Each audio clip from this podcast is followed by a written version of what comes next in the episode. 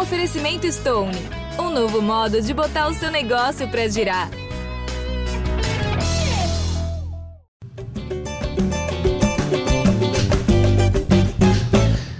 Fala, torcedor alvinegro! Tá começando o episódio 207 do podcast GE Botafogo. Eu sou o Luciano Melo. Depois de mais uma derrota, 1 a 0 pro Flamengo no clássico, no Newton Santos. Um bom primeiro tempo do Botafogo, eu achei. A gente vai discutir até que ponto foi bom e o que faltou.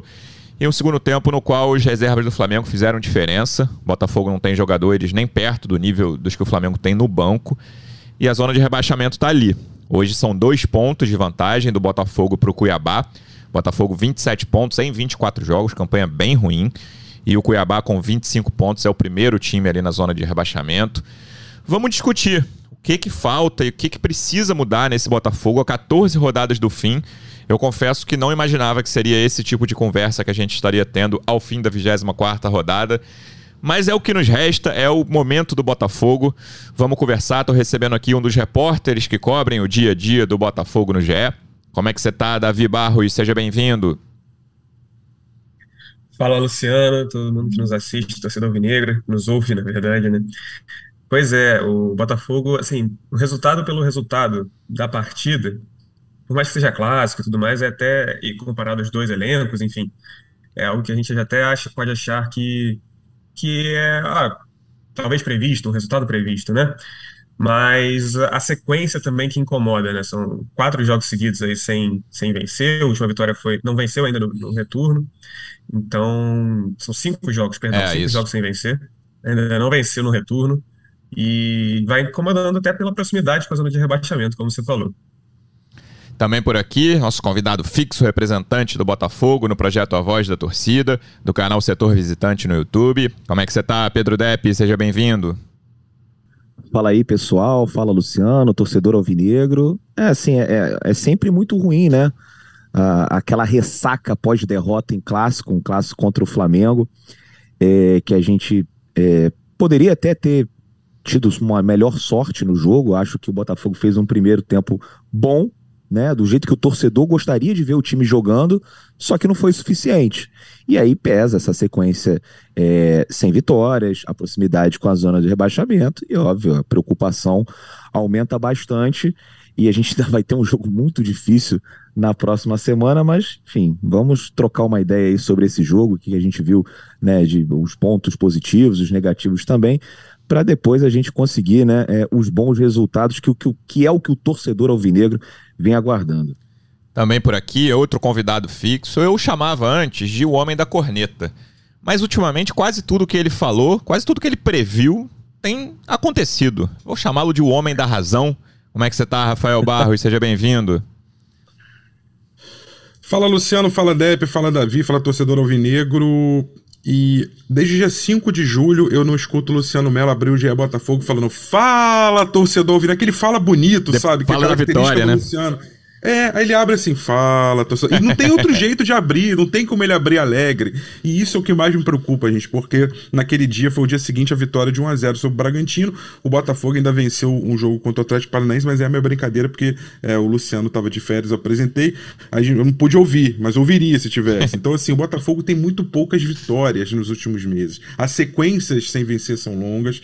É, o Botafogo não foi penalizado nessa rodada em colocação, mas ele foi penalizado com a diminuição da distância distância. Isso é muito preocupante. Se você pega a estatística, o scout do jogo, é, você vai falar, poxa, até foi o Botafogo foi competitivo, fez um jogo bem honesto. É, aí, 14 finalizações contra 6 do Flamengo, no gol 4, contra uma única do Flamengo, que foi o gol do Vidal, né? Que realmente é, foi na meta do, do gatito entre, entre as balizas, né?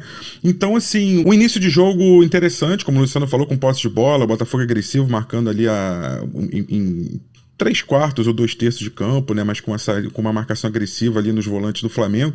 Mas é, o problema não é o jogo de ontem, né? Não é o jogo desse domingo contra o Flamengo. O problema é que se você olha a tabela, o Botafogo, vamos lá, Juventude, vigésimo colocado, dois pontos conquistados em seis. Atlético Goianiense, décimo nono, dois pontos conquistados em seis. Havaí, décimo oitavo, um ponto conquistado, aliás, zero ponto conquistado em três. Cuiabá, 17, zona do rebaixamento, zero ponto conquistado em três. Ou seja, o Botafogo, quando enfrentou os quatro últimos colocados do campeonato, hoje os quatro últimos, ele não somou nenhum ponto. Se você continua, não, não somou nenhuma vitória. Quatro pontos, nenhuma vitória. Aí você vai subindo. Curitiba, 16, zero ponto em três. Ceará, 15, do, é, quatro pontos em seis. Então, só no Ceará, que está imediatamente abaixo dele, que ele teve um aproveitamento superior a 50% nos confrontos. Isso é muito preocupante, muito. O Botafogo vai enfrentar o Fortaleza na próxima rodada, então assim, eu já tinha falado dos últimos podcasts, sinal tá amarelo, vermelho, laranja, nem sei a cor do sinal, mas o alerta duplo, ah, tá triplo, tá vermelho, já tá mais do que ligado.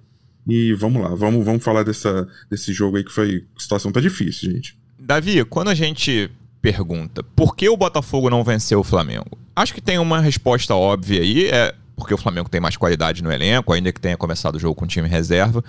Mas pensando do lado do Botafogo, que fez um bom primeiro tempo, um jogo em que o, talvez uma das piores atuações recentes do Flamengo, e aí tem muito mérito do Botafogo, claro. E aí, a minha resposta pelo lado do Botafogo, principal, não é a única, é falta de qualidade no setor ofensivo.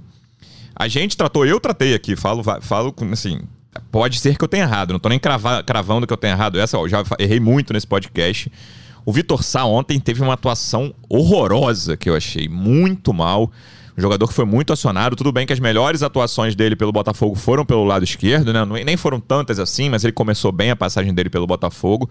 Ontem ele jogou o tempo inteiro pela direita.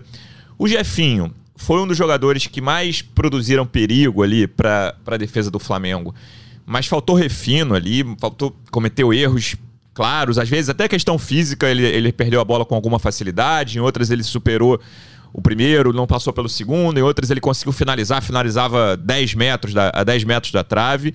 E o Júnior Santos, que é o atacante que não é o titular, não veio para ser titular, mas o Botafogo tá mandando o Erisson para Portugal, a gente vai falar sobre isso. E o Tiquinho chegou machucado.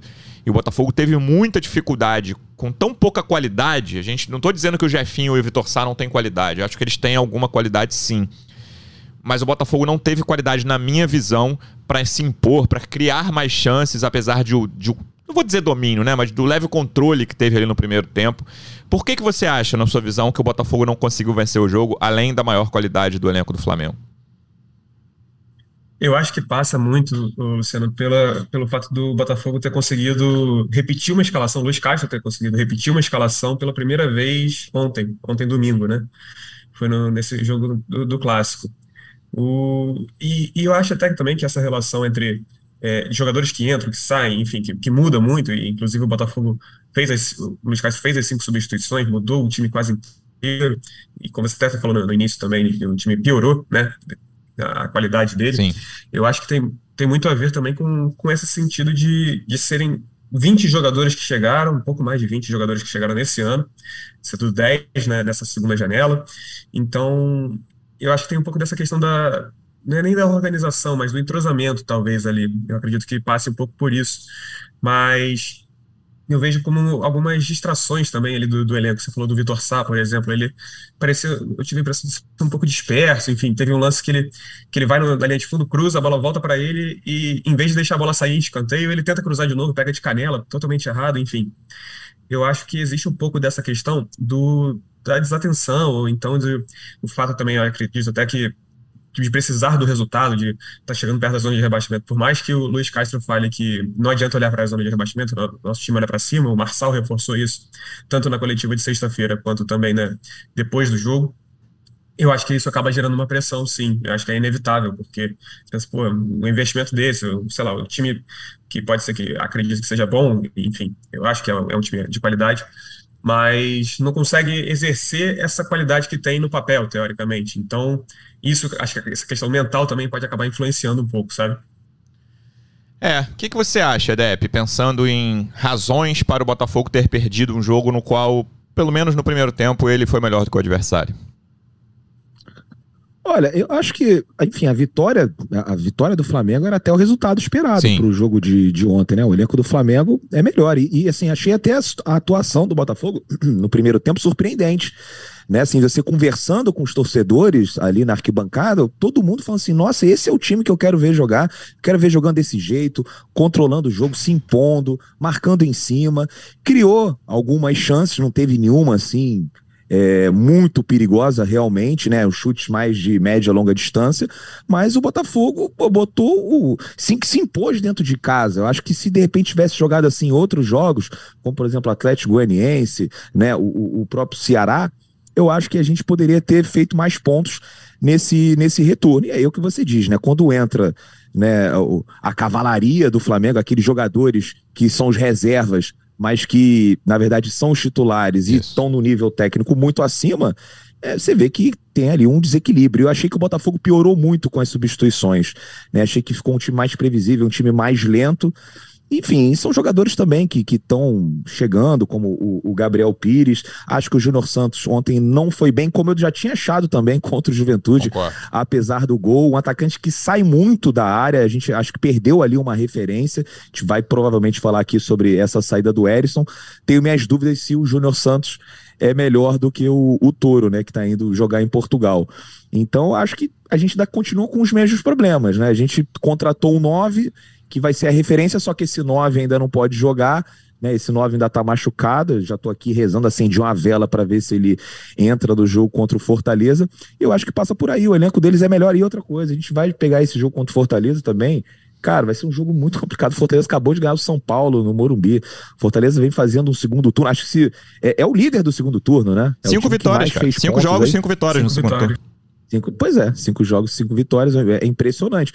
É, e aí, cara, é, é aquela questão da proximidade com a zona de rebaixamento. Confesso, ontem até falei no vídeo, eu nem olhei a tabela, cara, porque eu tô muito preocupado, mas você falou aí na introdução que o Botafogo tá a dois pontos do Cuiabá. Então, assim, o sinal de alerta já tá ligado. Tem grande chance da gente entrar na zona de rebaixamento na próxima rodada e eu me sinto assim até um pouco de mãos atadas, assim, porque não tem o que fazer. o John Tex já foi muito claro, né? o Luiz Castro continua, é o sócio dele no projeto, e a gente tem que torcer e rezar para melhorar, né? Depois vai ter uma sequência mais fácil, que vai ser com América Mineiro e Curitiba em casa. Só que eu também achava que a sequência com Ceará e, é. e Atlético Goianiense ia ser fácil e não foi. Então, assim, é um momento de preocupação, mas pelo menos esses 45 minutos iniciais dão alguma esperança né? Ah, o segundo tempo não foi tão bom, não foi, mas é porque o time do Flamengo é muito melhor. Se a gente jogar é, como jogou né, no primeiro tempo, de repente consegue lá um empate em Fortaleza, consegue ganhar do América e do Curitiba. Agora, a gente tem que sair dessa situação o mais rápido possível, que não dá para ficar né, perdendo e empatando todos os jogos, senão acaba indo para a segunda divisão. Ah, o time do Botafogo é muito melhor do que os outros, meu irmão. O do Grêmio era muito melhor também isso. do que todos os outros e foi lá e caiu para a segunda divisão, pô. Ô Rafa, nos últimos dois jogos contra Flamengo e Juventude, e aí a gente tá falando muito possivelmente do melhor e do pior time do, do Brasileirão, né? Ainda que eu acho que o Palmeiras vai ser o campeão brasileiro. O Botafogo viveu, eu não vou chamar de migalhas, que é meio pesado, né? Mas a gente pode dizer que o Botafogo teve bons momentos, principalmente no segundo tempo, diante do Juventude. O Botafogo chegou a levar um gol ridículo ali no segundo tempo mas se impôs, usar até a palavra que o Depp usou em relação aos jogos em casa. O Botafogo conseguiu se impor no segundo tempo, fez dois gols, teve chances de fazer o, de conquistar a vitória ali em Caxias do Sul. E o primeiro tempo de ontem, né? Diante de um time muito forte, ainda que não, não com a força máxima dele no primeiro tempo, mas o Botafogo conseguiu criar pouquíssimo, né? Mas conseguiu dar até uma sufocada. Nos primeiros 20 minutos eu achei que o Botafogo sufocou o Flamengo. O Flamengo não estava conseguindo sair, mal estava conseguindo trocar passes no campo de ataque ali. Achei que o Botafogo conseguiu sufocar. E aí a gente volta, eu sempre lembro disso aqui depois da janela. O Rafa, no início, quando abriu essa janela lá, 18 de julho, eu decorei essas datas, 18 de julho a 15 de agosto, quando ficou aberta a janela. O Rafa falava: olha, não é só chegar o jogador, né? Chegarem os jogadores e vai todo mundo, vai tudo dar certo, o Botafogo vai começar a ganhar todos os jogos. Esses dois jogos, que foram basicamente os jogos com quase todos os estreantes, né? Falta o camisa 9 ainda, o Tiquinho, a gente vai. Depois eu perguntar pro Davi se ele joga no, no próximo fim de semana. Esses dois jogos tiveram momentos animadores, mas deixaram muito claro isso que, cara, o Botafogo precisa de mais tempo. E aí, o torcedor vai ter paciência? Eu lembro que a gente falava aqui no ano passado de paciência, o Depp sempre fala, cara, fico constrangido de pedir paciência para torcedor. Quantas vezes a gente falou em episódios depois da, da história da SAF, lá no, no Natal, quando começou, quando surgiu o Textor na vida do Botafogo. São oito meses, já que a gente já falou várias vezes em paciência. Mas é isso, faltam 14 rodadas para acabar o campeonato o Botafogo não está pronto, né? Acho que esse é o, é, é, esse é o grande. Assim, o que fica desses dois jogos é o Botafogo não está pronto e o Botafogo vai ter dificuldade até acabar esse campeonato, por, muito por causa disso. E o Botafogo acabou essa semana de jogar o seu bote salva-vida fora. Ele só tem agora o barquinho que caiu ali, o Titanic afundou, ele pegou o barquinho, é, entrou no barco, né? Mas ele, tá, ele jogou o bote salva-vida fora. Quer dizer, é, fazendo uma comparação, ele pegou. Sabe quando você joga baralho e você tá com a mão cheia de carta? Aí você fala assim, pô, eu tô esperando para descer o melhor jogo, mas eu tô ficando com umas cartas aqui segurando, porque se der alguma coisa ruim, eu, eu tenho essas aqui para segurar, né? O Botafogo jogou todas as cartas fora, tá esperando o Coringa para descer a canastra, né? Naquele jogo de buraco. E se esse Coringa não chegar, ele vai perder o jogo com todas as cartas na mão. Eu, é, é ele mandou o jogador. Assim, eu não tô dizendo que os jogadores que saíram são maravilhosos. A gente criticou muito, por exemplo, Oyama, criticou a fase atual do Erisson, mas eram jogadores que nessa alteração de elenco, nessa qualificação de elenco que a janela pedia e o torcedor cobrava tanto, que não foi como o torcedor esperava, diga-se de passagem, né? Mas com alguns bons nomes, né? É, chegou o Tiquinho agora, ainda que machucado, o Marçal entrou bem. É, o, Carlos Eduardo, Eduardo. Gabriel, Gabriel Pires, Carlos Eduardo, é, tudo bem. Mas assim, precisa de tempo, a gente já falou sobre isso, né? E você tá reforçando bem, né? O Botafogo precisa de tempo para ter um entrosamento. Enquanto esse tempo não vem, ele precisa ter uma base, ele precisa ter jogadores que já, já estivessem atuando há um tempo juntos, e, e, e, com essa base você vai trocando aos poucos os jogadores, entrando e qualificando. O Botafogo agora, ele deu, ele deu um recado muito claro, né? O, o Luiz Castro, com o aval do Luiz Castro, é, com a participação também do departamento de futebol, as responsabilidades são divididas, você sempre pergunta isso, elas são divididas, mas muita da responsabilidade disso do Luiz Castro, deu esse aval. O Botafogo agora ele definiu uma linha. Nós vamos com esses jogadores é, frescos que chegaram agora, é, misturados com outros que ficaram um tempo longe por causa de problemas do DM, como o Vitor Sá, e é esse time que vai até o final. Acabou, o Botafogo não tem plano B. Gente, torcedor, o Botafogo não tem mais plano B. Isso é muito sério para um time que está em 14 lugar, que está a dois pontos da zona do rebaixamento, que tem uma tabela dificílima depois da sequência que, na, a meu ver, é a sequência que vai definir se vai salvá-lo ou não. Que é a sequência de América Mineiro, Curitiba. Fala, desculpa. Não, foi mal, eu interrompi sua, sua sequência, seu, raciocínio aí, mas não, que como ter um plano B também, já que não tem, a janela tá fechada, não é? Ou você está falando de uma outra forma, de repente? Não, não. Falando de plano B dos jogadores que estão no, no, grupo. O, o, Luiz Castro falou uhum. que não pode ter um elenco grande, que é contradição. Eu acho que, em tese, o time não pode ter um elenco grande, concordo. Mas o Botafogo está numa situação muito particular, muito peculiar. De ter. O Botafogo, basicamente, desde o início do ano, tem dois times. Um time de jogadores que nunca disputaram a Série A, ou pouco disputaram a Série A, de jogadores que foram prospectados no mercado, né? Procurados lá fora, tanto na primeira como na segunda janela.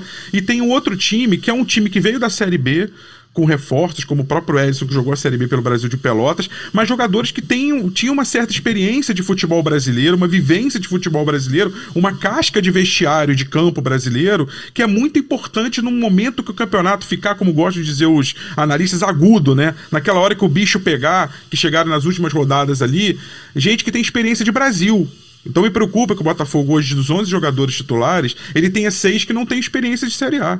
Mais da metade dos jogadores que entraram em campo contra o Botafogo, você pegar ali, seis jogadores não tem vivência de Série A suficiente. Pode, pode fazer depois a análise aí. Então, isso me preocupa. É desse falta, dessa falta de plano B que eu falo. Eu não falo de, de ir ao mercado brasileiro, que eu também foi uma crítica que eu fiz lá atrás, já acabou a janela. Agora não tem o que fazer. Tem o limite de seis jogos também. Mas o Botafogo tá abrindo mão dos jogadores do elenco para Ah, não quero ficar com o elenco muito grande. Eu concordo, em tese, em princípio, não é legal. Mas a situação do Botafogo hoje é muito específica. Ele foi mudando, ele foi mudando o, o, o pneu com o carro em movimento e precisou, só que ele não deixou o step, ele jogou o step fora agora. Então ele não tem mais plano B. Se, se, esse plano não der certo, ele pula no mar e abraço. Não tem o que fazer. Então é essa a minha crítica, falando só da sequência para terminar. América Mineiro, Curitiba, uh, Goiás fora, Palmeiras em casa, Havaí fora. Essa sequência é uma sequência razoável, tirando Palmeiras. Se o Botafogo não sair dessa sequência com uma pontuação pelo menos ali de 60% a 65% dos pontos, eu temo muito pelo futuro do Botafogo na Série A. Não quero ser catastrófico, fatalista, mas a gente tem que ser realista e falar pro torcedor a verdade. É, eu ainda acredito piamente na permanência, uhum. muito pelos adversários também, mas acredito que esse time do Botafogo, eu consigo ver evolução. Houve em vários momentos ao longo desse campeonato em que eu tinha dificuldade de enxergar a evolução, a gente falou sobre isso em alguns momentos, mas nesses dois jogos eu vi isso em campo, mas de forma mas tem que ganhar né, temporária né, tem e que tem fazer que ganhar. os três pontos, né? É, exatamente, é. isso é muito óbvio. Claro que se o Botafogo ficar tá com 27 cara. pontos ou ficar Porque colhendo o... empate, vai cair. Você até falou assim, né, no, no início, ah, o, o, Rafa é o corneta e tal, não sei o quê, ficava falando, e todas as coisas que eles falaram acabaram acontecendo, e é muito grave a situação que a gente está vivendo nesse momento, né, porque o Castro até vem com esse discurso, a ah, minha equipe não olha para baixo e tal, mas a gente está muito perto da zona de rebaixamento, e assim, com, com uma sequência que ele falou assim, tem essa, essa parte do campeonato que tem jogos teoricamente mais acessíveis, mas depois a parte final é só pedreira, né? É só pedreiro. O Botafogo não conseguiu pontuar contra esses times que estão lá embaixo. Né? Então, assim, ah, vamos torcer para aí depois pegar um resultado maluco aí, como foi aquele jogo contra o Internacional. Não é sempre que acontece isso. Né? Então, assim, eu, eu tô muito preocupado mesmo com essa situação. Não é corneta de torcedor que tá desesperado porque acabou de perder um clássico, não. É vocês olhar para a tabela e falar assim: meu Deus do céu, se der mais mole. E aí depois tem uma outra coisa: os jogadores podem ser melhores do que o do Cuiabá e tal, só que a pressão no Botafogo é muito maior. Então, assim, se o Cuiabá não cair, é lucro. Claro. Se o Botafogo entra numa zona de rebaixamento, quando um clube grande entra, fica E a pressão desse ano, de primeiro ano sair. de SAF, eu acho que é até maior, Dep, porque é. em 2020, mal ou bem, torcedor do Botafogo, como em vários anos recentes, entra na Série A sabendo, cara, precisa fazer 45 pontos, é o único objetivo. Claro que ninguém imaginou a pior campanha da história ali em 2020, mas esse ano, cara, tudo bem, tu vai achar um mais pessimista, você conhece mais alvinegros do que eu até. Você vai achar um mais pessimista ali, mas era muito difícil na primeira rodada imaginar um torcedor imaginar que o Botafogo fosse cair, né? Ainda acredito que não vai acontecer. Era muito difícil você procurar. Então, essa pressão, se você entrar na 27 rodada, na, na, na zona de rebaixamento, falando uma rodada aleatória, vai ser enorme. E vai ser difícil mesmo, porque eh, tem essa questão que o, que o Rafa falou sobre falta de experiência desses caras no Brasil. Isso pode ser até uma qualidade, tipo, vou ficar alheio a isso, né? Ah, não sei quem, de onde vem a pressão mas eu acredito que tem mais chance de ser um problema, de falar, cara, como é que a gente faz nessa situação? Como é que a gente arruma ponto nessa reta final? Isso é uma coisa que me deixa curioso. E aí, Davi, pra gente passando para essa questão de quem tá pronto, quem não tá pronto, qual é a situação do Tiquinho? Pode estrear, Botafogo lembrando, tem um jogo muito difícil contra o Fortaleza no próximo domingo, 4 da tarde. Qual é a situação do Tiquinho? Soares, assim que ele foi anunciado, ou melhor, apresentado, o André Mazuco, o diretor de futebol, falou logo de cara que ele tinha a lesão, que foi no último jogo dele pelo Olympiacos, que era uma lesão muscular, uma coisa um pouco chatinha, que em três semanas ele estaria, estaria apto a voltar a treinar, enfim. Não tinha ficado claro se era apto a voltar a treinar ou apto a, a jogar. Mas o Luiz Castro falou na coletiva que na terça-feira ele já iria treinar. Então, assim, muito provavelmente, treinando a partir de terça-feira, já que segunda normalmente é a folga dos jogadores, treinando a partir de terça-feira, ele deve voltar a, a, a, ser relacionado. Deve voltar, não, deve ser relacionado uhum. pela primeira vez. Então, a questão é se vai ser como titular, se vai ser, conseguir jogar como titular, ou se vai ser, é, a princípio, como reserva. E, eu, e assim, a dedução, porque ele ficou esse tempo parado, se tratando, enfim. Eu acredito que voltar como titular seja um pouco arriscado fisicamente. Então, por mais que ele seja o principal centroavante agora do elenco do Botafogo e, e tenha mais qualidade técnica do que os outros, é, ainda acho que seria um pouco arriscado fisicamente, mas assim, é uma opinião de leigo e, e, muito mais de quem observa o futebol há alguns anos. De que, a princípio, ele começa no banco, provavelmente entrando no, no decorrer da partida. Uma coisa que eu queria até é, tocar um pouco, voltar um pouquinho na, na, na conversa sobre Manda. o jogo em si, também, Lu, é que o, eu achei até que o Flamengo, você falou que o Flamengo chegou, fez o 1x0 e tudo mais, mas acho que foi praticamente a única situação ali de perigo também que, que o Botafogo deixou, né? É claro que é um problema, tem sido um problema recorrente do Botafogo as bolas aéreas, então, e isso realmente foi mais um gol sofrido. O Vidal chega completamente livre. Ele infiltra na área coletiva ali, né? perto. né? É, exatamente. Enfim. Mas eu vejo isso. Se o Botafogo pressionou ali naqueles primeiros 20 minutos, e depois talvez não teve tanta tanta força assim para conseguir ameaçar um pouco mais o Flamengo, eu também achei que o contrário não aconteceu. O Flamengo não chegou também com, com tantas oportunidades. O Gatito não, não foi como no primeiro turno, que o Gatito teve diversas defesas e salvou a partida. E isso que eu acho que pode, de repente, servir como um certo alento. É aquilo que o Depp falou. É, jogar bem e tudo mais, ter algumas perspectivas, como até mesmo eu falei na, na análise do jogo contra o Juventude, é, é alguma coisa que, não, beleza, tem, tá tendo, mas e os três pontos, né? A questão é essa, precisa converter isso nessa, nessa vitória. É, eu acho total por aí também. E aí, pra gente ficar nesse tema de centroavante, eu quero a gente. Todos, acho que todos vocês já citaram de alguma forma, o Rafa falou bastante, mas queria ver. Principalmente Erison e Oyama, cara. E aí, o Oyama, eu sei que foi. Os dois, né? Foram muito criticados nos últimos jogos. Mas eu quero lembrar que os dois, o Oyama já foi melhor em campo em pelo menos dois jogos, melhor do Botafogo, vai, dessa Série A no início da campanha lá, a gente elogiava o Oyama. Não vou falar de Série B, porque todo mundo sabe qual foi a contribuição. Lembrando que teve um momento ruim dele ali no meio da Série B, ele começou e terminou muito bem, mas ele foi fundamental na campanha. E esse ano, logo que ele voltou ao Botafogo, ele jogou o Paulistão pelo Mirassol, ele começou bem o campeonato de Série A contra grandes times, depois caiu bem, caiu consideravelmente. E numa sequência curta, ruim que ele teve, ele já foi para o Molenbeek, time do Textor na Bélgica. E aí o que mais chamou a atenção de todos, né, foi na semana passada, o Erisson, jogador que mais deu pontos ao Botafogo nesta Série A, não é ah, jogou a Série B ano passado pelo Brasil de Pelotas, beleza, mas estamos falando de Série A, jogador que mais deu pontos para o Botafogo na Série A, tá indo para o Estoril, clube que não é da rede do Textor, mas é de um sócio dele, conhecido. E aí, enquanto a gente estava gravando aqui, o Lance publicou uma. Não é uma entrevista, né? Mas o, o, o Textor falou sobre a ida do, do para o Lance. Eu vou ler para vocês aqui, abrindo aspas para o Textor, que é: É importante não só o desenvolvimento como pessoa e jogador, mas também que o valor do nosso, dos nossos ativos seja cultivado, mantido e situado na melhor posição para crescimento. Nós acreditamos que o tempo do Erisson seria desafiador aqui. Hoje temos várias opções para atacante. E, né, deixa eu. Tem, tem mais uma parte aqui. Quando, quando trazemos 10 jogadores, nem todo mundo fica. Nós achamos que ele estará melhor lá, por lá. Nos fará bem indo para lá, mas nós não estamos. Enfim, fecha aspas pro Textor. Dep, o Oyama e o Erisson iam resolver, iam evitar o rebaixamento do Botafogo? Já te respondo, na minha opinião, sozinhos, não. Mas eu, eu, eu acho muito estranho no, pro momento do Botafogo, cara. Eu, eu, eu não consigo entender o Botafogo abrir mão de jogadores que podem ser úteis em 15, 14, agora faltam 14, mas em 16 na época da, da negociação do Oyama, em 15 na época da negociação do Edson. E o Edson não poderia jogar contra o Flamengo, né? Tava com dores. Mas eu, eu, eu não assim, eu tenho muita dificuldade de entender essas negociações num momento tão peculiar e tão perigoso aqui pro Botafogo. Mercado Livre chegou chegando no Big Brother Brasil 2024. Fez o seu pedido? A gente faz a entrega mais rápida do Brasil. Assinou Meli Mais? Tudo fica ainda melhor. Você pode ter ainda mais frete grátis. E tudo isso em milhares de produtos. Chega chegando agora mesmo no app.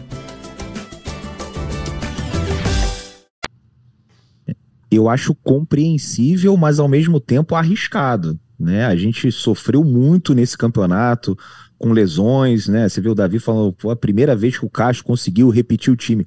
Eu acho que assim, a longo prazo, o normal seria eles perderem espaço dentro do Botafogo, né? Tanto o Oyama, mais até o Oyama do que o, o Erisson, né? Porque eu acho, na minha opinião, o Erisson é melhor do que o Júnior Santos, né? É, assim, já não tinha grandes referências assim o Júnior, né?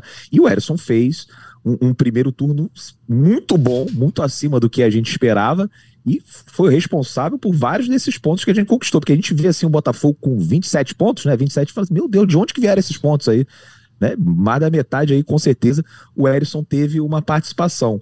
Só que é um risco, né? Você. Quantas vezes nesse campeonato a gente foi para um jogo só com um atacante disponível? Tiveram outras oportunidades que a gente foi até sem atacante. Isso. Então, ah, você tá contando com o Tiquinho. O Tiquinho, pô, tava numa temporada diferente, tava na Europa, vem de férias, aí logo se machuca. E se machuca de novo? Aí vai ficar com o Matheus. É, é, o mesmo problema. Aí vai ficar com o Matheus Nascimento, que todo mundo fica falando. Matheus Nascimento tem o maior potencial. Pode ser o craque daqui a três anos, mas hoje não é. Hoje acho que ainda não tá pronto para aguentar uma Série A. E você fica ali com os dois, com o João Então a gente resolveu mas na verdade continuou com os mesmos problemas que a gente vinha reclamando. Então, é, eu até entendo o, a, o que o Texor fala faz sentido, mas é arriscado.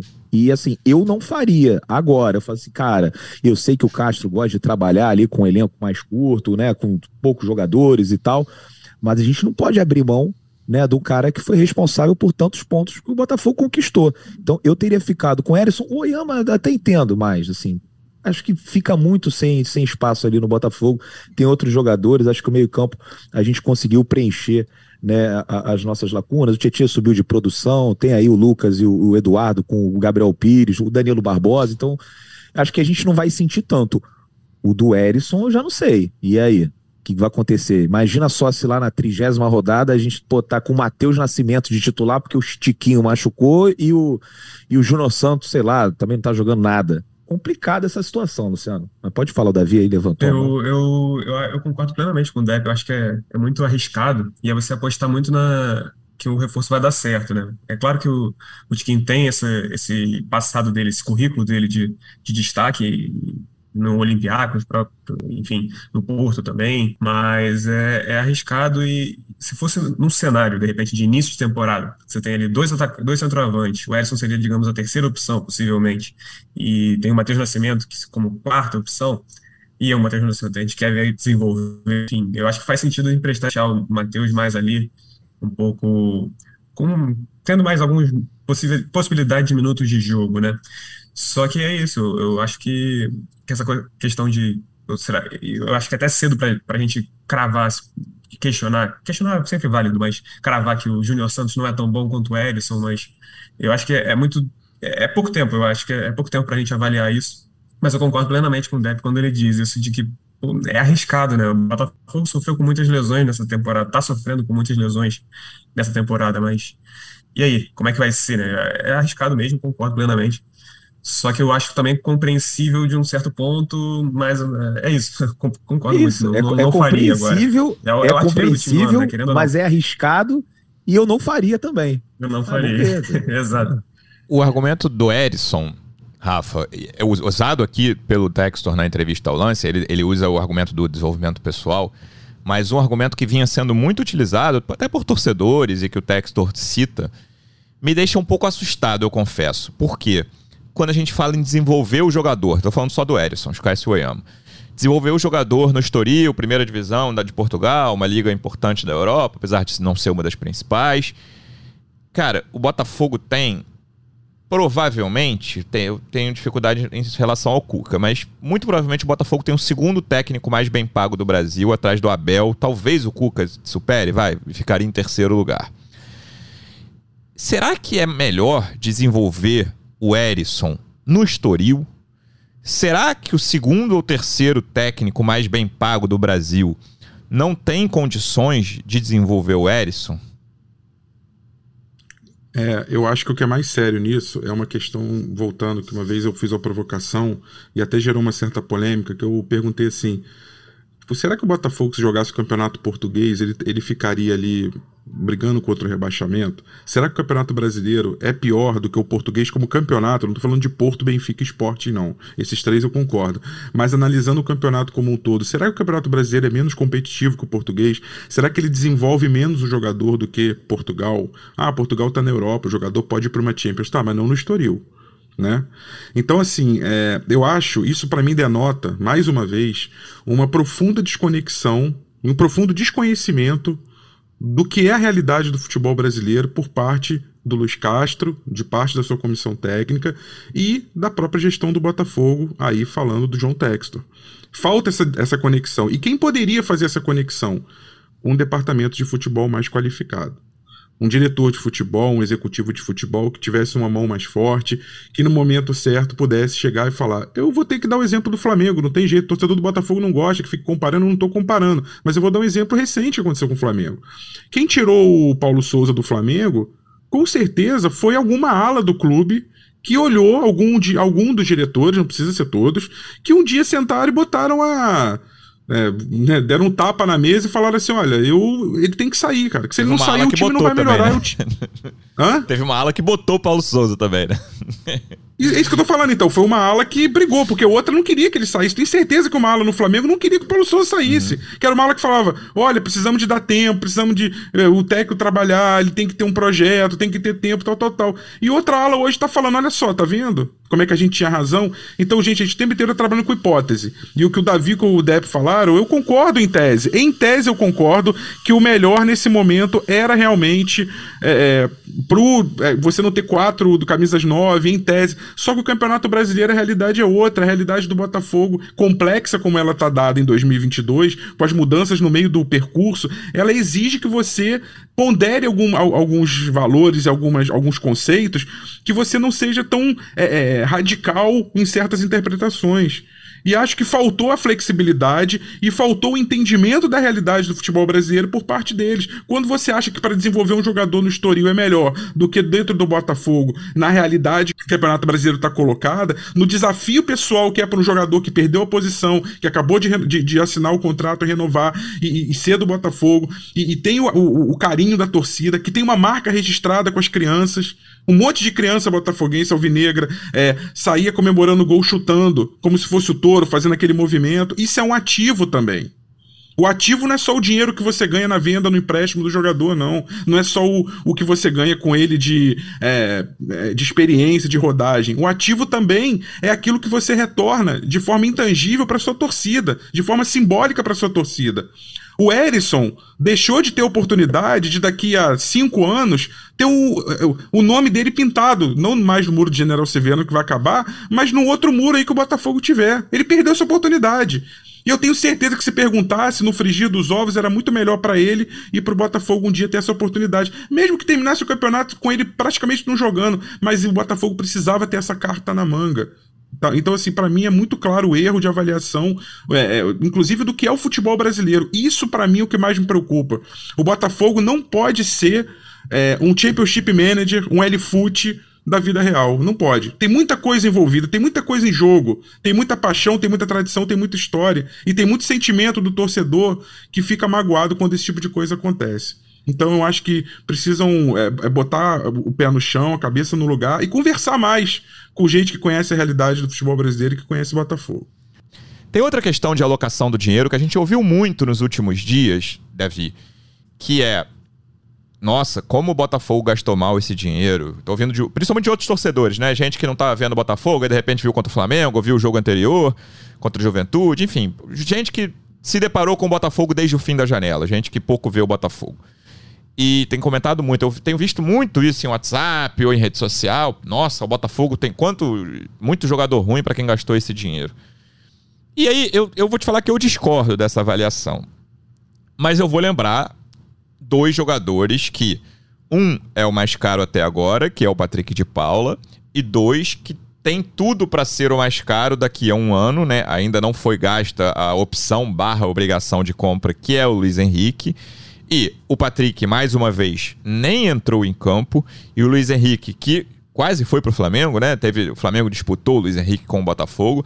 Luiz Henrique entrou aos 21 do segundo tempo e teve mais uma atuação muito apagada. Então, apesar de o comentário geral, na minha opinião, não ser correto, o comentário de quem não vê o Botafogo de perto, que é, nossa, quanto jogador ruim para quem gastou tanto dinheiro essas duas contratações, lembrando que a do Luiz Henrique ainda não é concretizada e a gente não sabe exatamente quais são as metas, mas todo mundo publicou, inclusive nós, que eram metas bem acessíveis para o Botafogo precisar comprá-lo daqui a um ano. É, são duas contratações que eu acho que vão causar problemas no sentido de que eram investimentos que poderiam ser feitos em jogadores que renderiam mais e daqui a um ano o Botafogo pode ter que gastar 8 milhões de euros num jogador que está rendendo muito pouco. É, essa questão do, de onde do dinheiro do Botafogo ser mal gasto, enfim, até a questão que o, que o Rafa estava falando de Botafogo não, não pode ser um futebol manager, etc e tal, eu acho que acaba sendo muito agora a nova realidade do Botafogo, né, de certa forma, porque vai muito do que o, principalmente do que o, o John Textor acha ele que é o, que é o melhor para o futebol e vai fazer e é isso, sabe?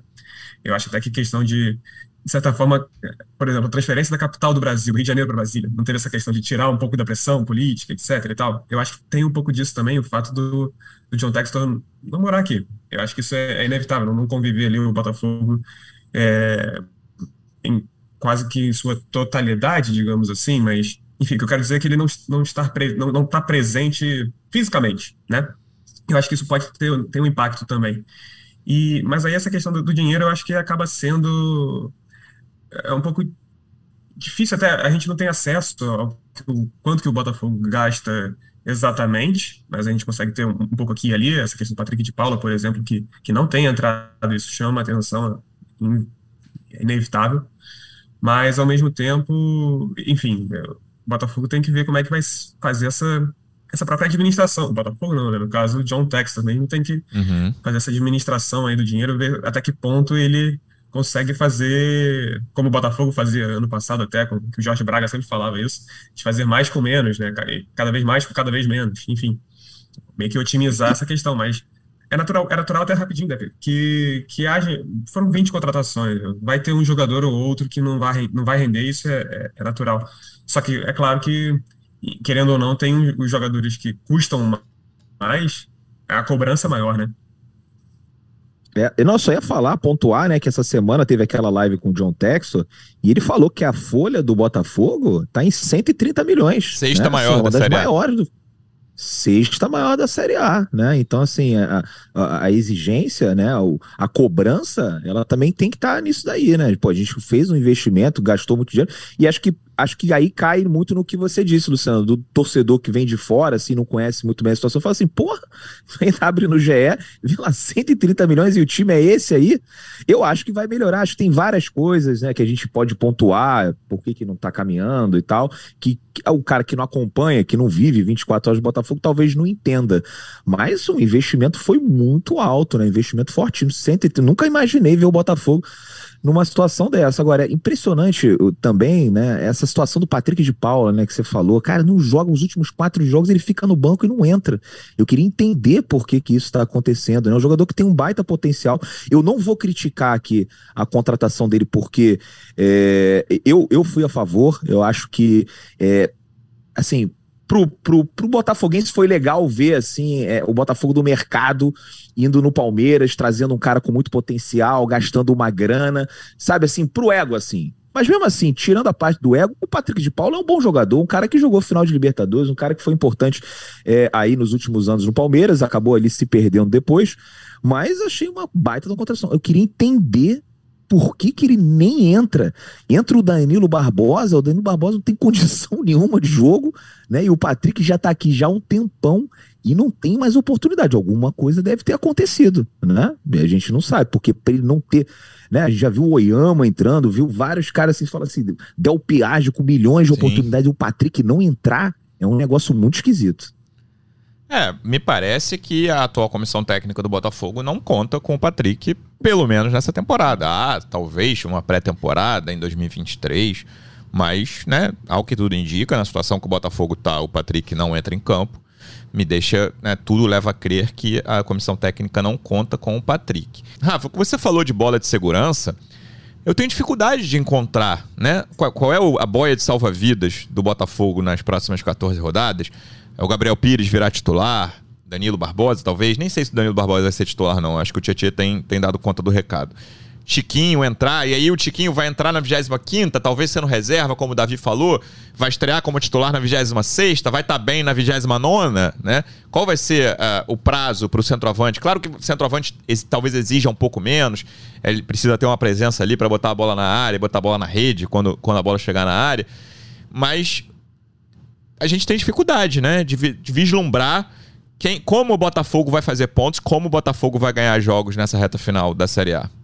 Então, Luciano, é, a, gente pode imaginar assim, o Botafogo vencendo jogos ali no detalhe, jogos épicos, enfim, naquela maluquice que foi como no primeiro turno diante do Inter, ou no improvável como foi diante do Bragantino, ou com uma disciplina tática aliada a um empenho muito grande como foi contra o São Paulo, como foi contra o próprio Flamengo no primeiro turno, mas essa não é a questão. A questão é que a gente não pode, o, a- o final de reta do, do campeonato do Botafogo não pode ser uma moeda de cara ou coroa jogada pro alto, que você vai esperar para ver se cai cara ou se cai coroa. Se cai cara ele se salva, se cai coroa ele não se salva. Eu quero dizer o seguinte, ele não pode depender, ele não pode estar tão no fio da navalha, tão próximo é, do, do- do limite, onde se ele errar num jogo, se as coisas não saírem como ele imagina, é, ele, ele vai acabar condenado na temporada, e se tudo der certo, tudo que aconteceu de errado no processo está apagado. A gente cansou de ouvir a palavra processo como sinônimo de planejamento, de coisa a longo prazo. E em todo esse processo que o John Textor falou tanto, que o Luiz Castro fala, que o Mazuco também, que a gente conversou, todos eles falam muito do processo. É, a permanência na Série A, o Campeonato Brasileiro de 2022, ele precisa ser considerado de forma muito importante dentro desse processo. E então, quando você não tem essas bolas de segurança, quando você vai para esse risco, para jogar todas as fichas para o centro da mesa e dizer é com esse Botafogo que eu vou, com esses jogadores, você está assumindo esse risco. É, o Botafogo piorou em tudo? Não, não piorou não. Se você olhar o número de finalizações contra o Juventude, contra o Flamengo, nos últimos jogos, inclusive, é, Atlético Goianiense, enfim, o Botafogo aumentou o número de finalizações. Isso é um sintoma. É um sintoma de quê? De que o meio de campo do Botafogo está começando a se acertar. O Tietchan, a gente falou, tá jogando bem. O Botafogo tinha um problema crônico da camisa 5, do, do volante. Já está começando a acertar. O Botafogo já ainda toma algum, alguns gols e, e, algumas oportunidades são, são criadas pelos adversários que a gente não queria. Mas o Botafogo aos poucos está se acertando em alguns setores. Agora, ainda tem uma questão crônica na lateral direita. A falha do, do da de cobertura do Saraiva fica claro no, no, na bola que o Pedro ajeita de cabeça pro Vidal, né? Nas costas dele. É, o Botafogo tem um problema crônico no ataque. E quando o Botafogo tem um problema crônico para finalizar, que faz com que ele seja o terceiro pior ataque da competição, empatado com Fortaleza, com 22 gols, ele só é melhor do que o Juventude e o Cuiabá, 15 16 gols, né? É, 15 Cuiabá e 16 Juventude. É, Aí você vende o centroavante e fala que não pode ter quatro no elenco. Então, assim, é, é, é é, é, preocupante, porque a gente começa a querer analisar assim: vamos ver o próximo jogo, se vai dar certo ou se vai dar errado. É, isso é falta de planejamento, isso é falta de processo. Isso aí contra o, o, o que é pregado, o que é mais pregado pela gestão do Botafogo atual. É começar a jogar na, na base assim: ah, vamos, vamos ver no que, que vai dar. E eu acho muito perigoso terminar a temporada dessa forma. É, cara, eu vou te falar que tô no momento mais preocupado do Botafogo nessa Série A, mas nesse momento mais preocupado, claro que ainda pode vir, né? Podem vir outros momentos mais preocupados meus, mas eu ainda tenho convicção de que o Botafogo não vai cair, mas não vai, não vai ser um fim de campeonato tranquilo. Falando em jogos que não são tranquilos, domingo, 4 da tarde, Fortaleza. Só o líder do retorno, como o Depp já falou, vem de cinco vitórias seguidas. Depp estará lá em Fortaleza, quem sabe o Botafogo pelo menos pontua. E, e vitória, né? É fundamental o Botafogo voltar a vencer. Davi, obrigado mais uma vez pela presença e até a próxima. Valeu, Luciano, Rafa, Dep, amigos alvinegros que nos escutam. Até a próxima. Dep, obrigado mais uma vez pela presença. Boa viagem para Fortaleza e até a próxima. Valeu, Luciano. Valeu, torcedor alvinegro, pessoal. Né, a gente se vê lá em Fortaleza. Um grande abraço aí para todos. Rafa, obrigado mais uma vez pela presença e até a próxima. Valeu, Luciano. Valeu, Davi. Valeu, Depp. Valeu, torcedor Alvinegro. Até a próxima, esperando com uma vitória voltando a vencer no Campeonato Brasileiro. Torcedor Alvinegro, obrigado mais uma vez pela audiência. Até a próxima. Um abraço. Partiu, louco, Abreu! Bateu! Gol! É o GE Botafogo.